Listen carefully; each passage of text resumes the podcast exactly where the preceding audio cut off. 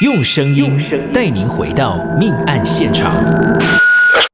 欢迎收听代号 K。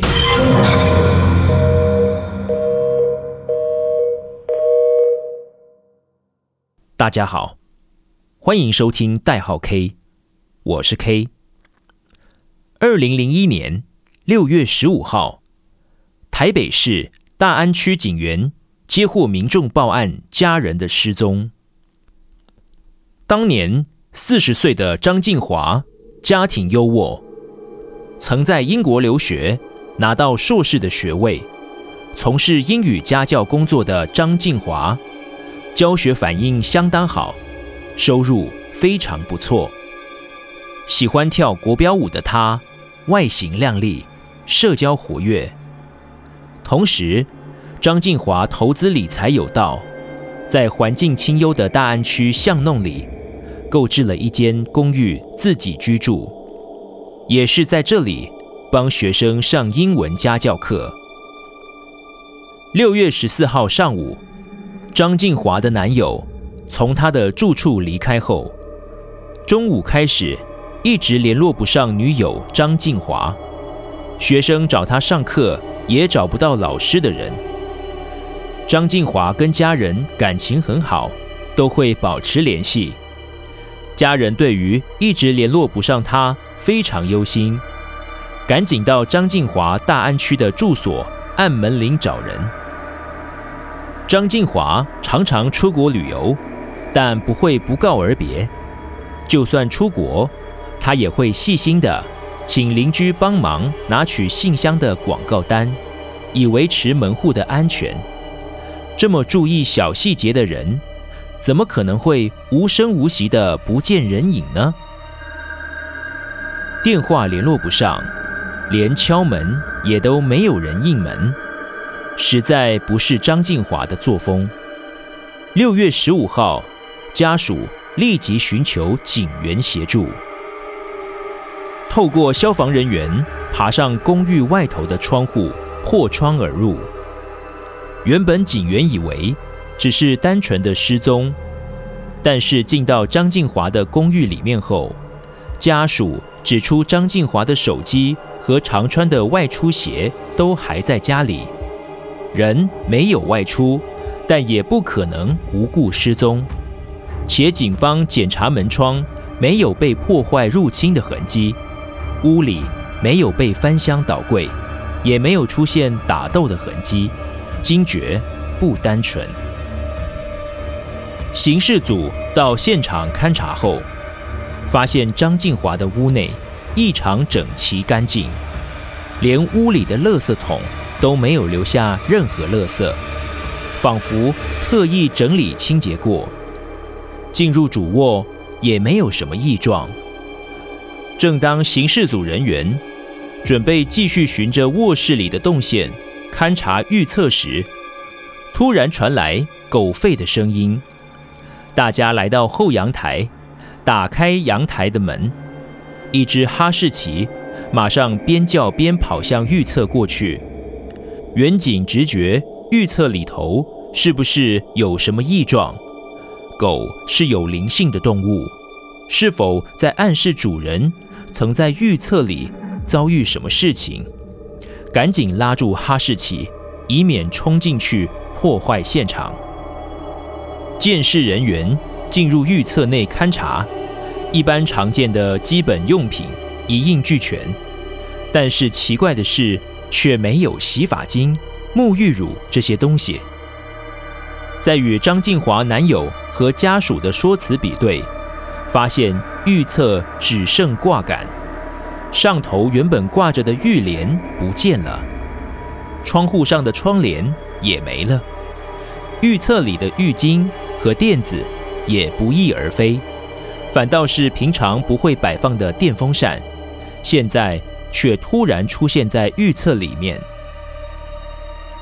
监视人员仔细在预测里面搜证，张静华的屋子极为干净，浴缸的缝隙却有肉眼可见的污垢，相对公寓里其他地方的清洁程度显得不合理。马上做基本的血迹反应测试，证实那些小污点确实是血迹。张静华的预测内肯定发生什么事情，赶紧做详细的检查采样。虽然预测里头的卫浴设备是深红色的，但是非常仔细观察可以看到，疑似血迹随着水滴从浴缸和洗手台外围流下来的痕迹。对整间预测做进一步的血迹反应检测，显现出来的结果相当可怕。除了浴缸的边缝，以及沿着浴缸和洗手台留下的血水痕，预测里面的浴缸、洗手台、地板、墙面、墙柱、门板、马桶，整个预测内几乎可以说是没有一处。没沾染到血迹的，这些血迹呈现喷溅和弹溅状，总共找到一百零七处血痕。经过与张家父母的 DNA 做亲子鉴定，证实是他们的女儿张静华的血迹。预测内的壁面血迹显影，依循状态判断，呈现是。曾经被擦拭过的抹痕样子。如果预测有如此大面积的血迹反应，且被清理过，可能就是第一现场。如果张静华惨遭杀害，那是否有遭到分尸呢？鉴识组人员根据经验，进一步采集排水口的微物基证，除了血迹反应。并没有找到毛发等残留的人体组织。如果没有分尸，那张静华人呢？警方特别请张静华的家属确认，时常出国的张静华家里的行李箱并没有短少，排除被装箱运出公寓的可能。警方对目前预测内的状况做推断。若预测内为第一现场，遗失的窗帘、浴帘可能是被用来包裹。凶手使用预测内的沐浴乳和洗发精，用水清洗现场，并且擦拭墙面，可能因此将电风扇搬进预测内，使用吹干地面。虽然预测内有大量的血迹反应，无法明确。估算失血量，张静华确实受到伤害，但无法因此断定他是否死亡。由于屋内没有被闯入的迹象，警方研判应该是熟人所为。仔细清查张静华的通联记录和生活圈，逐一访谈亲友，最后见到张静华的男友也排除嫌疑。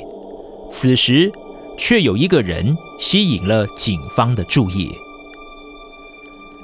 张静华失踪前，最后与他有联系的一位男性友人，对于警方的约谈，屡次爽约，借故推脱，老是约好时间，又临时找些很奇怪的理由不客前来。对于这样奇怪的行径，警方合理怀疑此人。是否与案情有关？正要约谈他到案时，竟然传来他早一步搭机出境至香港，跑到大陆去了。同时，警方清查张静华的个人财产资金，发现，在张静华失踪当天下午，他的账户就有被提领盗刷的记录。警方调阅监视器比对。发现有一名女子领取张静华支票里的钱，而另一名男子将支票的钱拿去存入银行。更进一步追查，这名男子还盗用张静华的提款卡以及信用卡。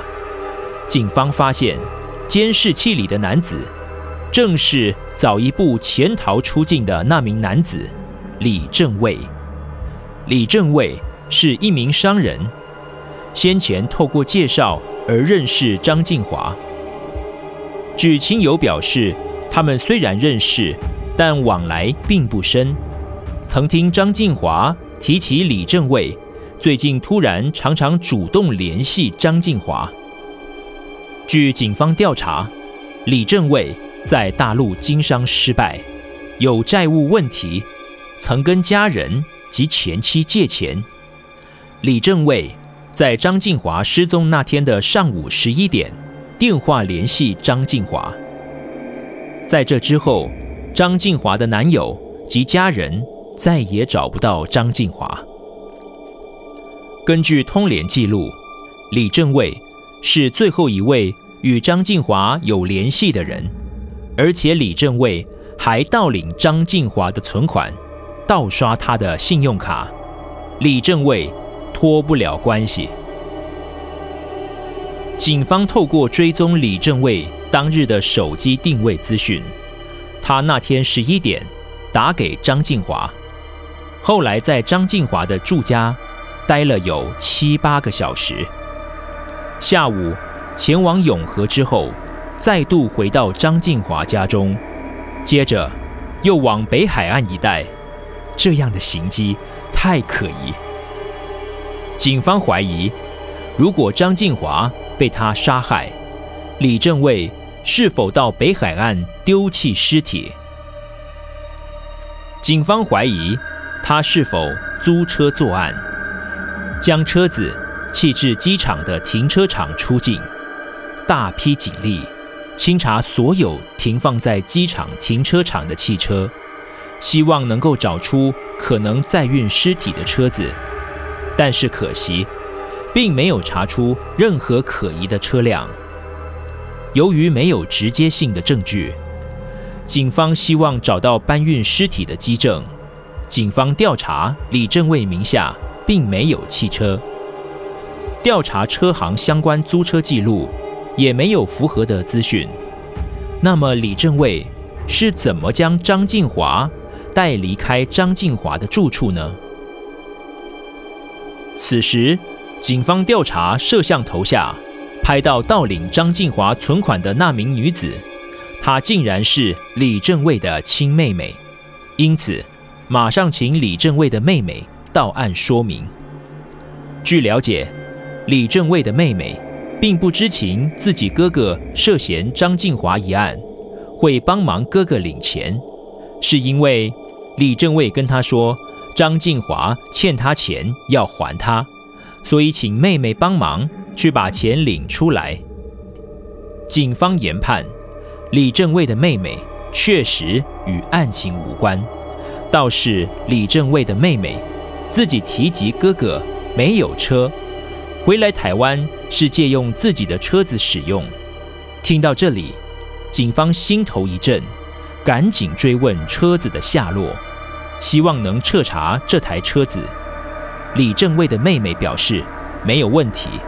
自己将车子开来，接受警方的检查。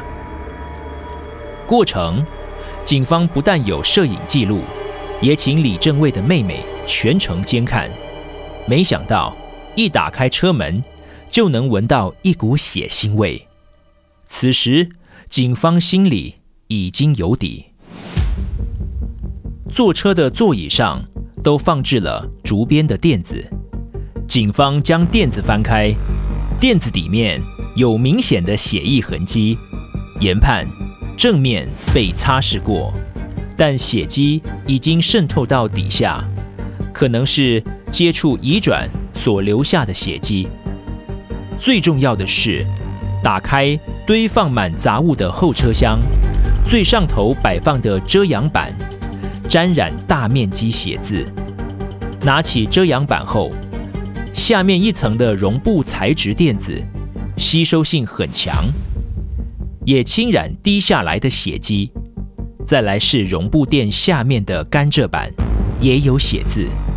警方研判，这必须有一定的血量，才会在同一个位置滴染后渗透到一层又一层。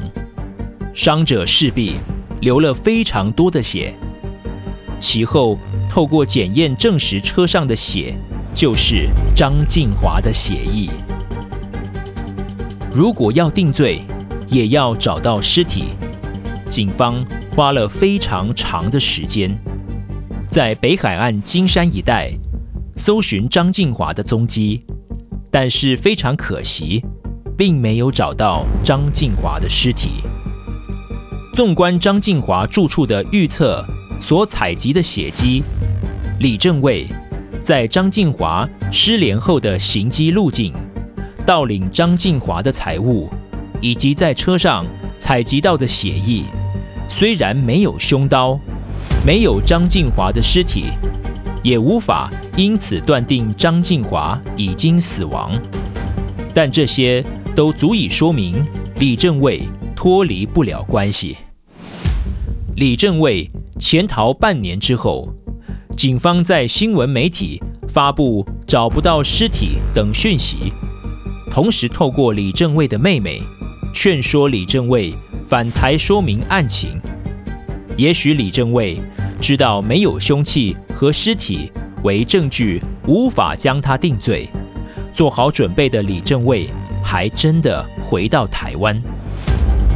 对于盗领张静华的财物，李正卫辩称是张静华欠款还他的。但是，据警方调查，当初李正卫要妹妹领完钱后就把卡片丢掉，李正蔚无法合理解释这不合逻辑的做法。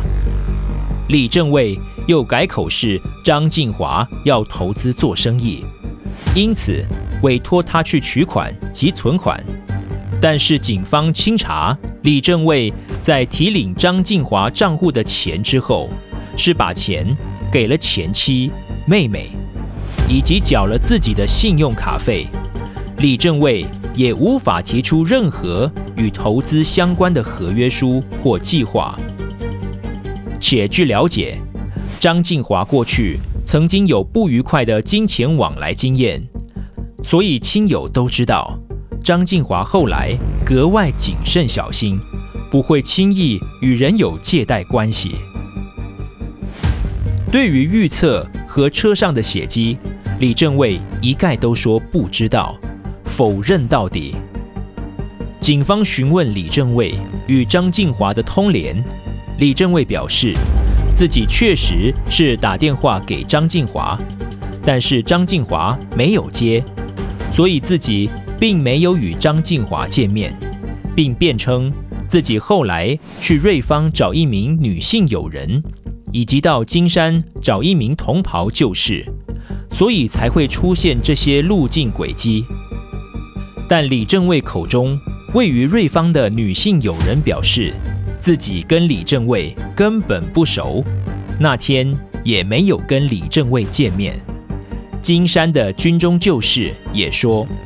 自己跟李正蔚二十年没有联络过，他突然打电话来，因为自己有事走不开，所以并没有跟他见面。而他的手机定位确实出现在张静华的住处。此时，李正卫又改口说自己只是在门口交谈，没有进入张静华的住处。至于李正卫，称自己没有进入张静华的住处，但鉴识组当时采集血迹时，也在预测内发现一枚相当清晰的脚掌纹，经鉴定比对后证实是李正蔚的脚掌纹。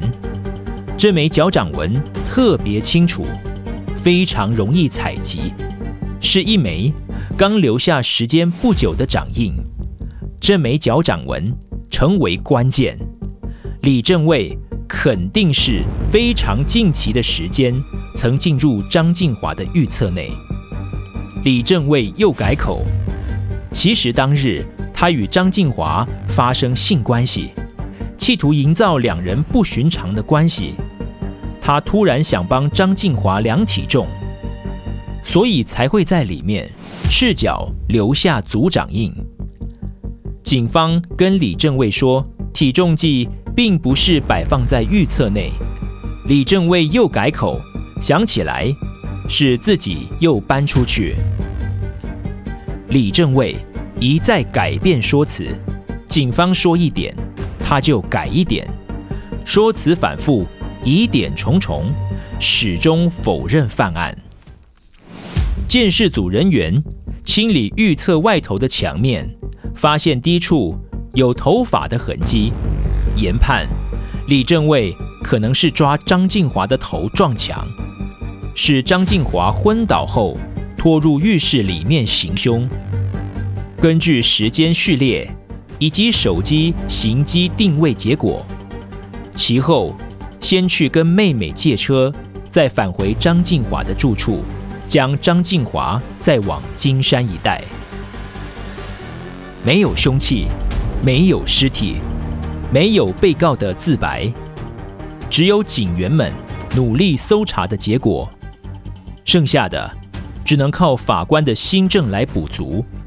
一审，李正蔚被判无期徒刑；二审时，李正蔚态度傲慢，没有悔意。甚至在法庭上咆哮，狡辩车子上的血迹是警方栽赃的。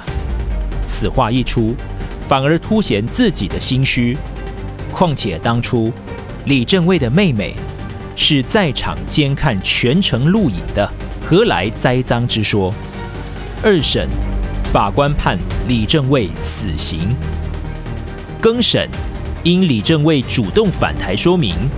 法官作出台湾治安史上第一个没有尸体、被告否认犯案而被定罪的杀人案，李正蔚最终无期徒刑定谳。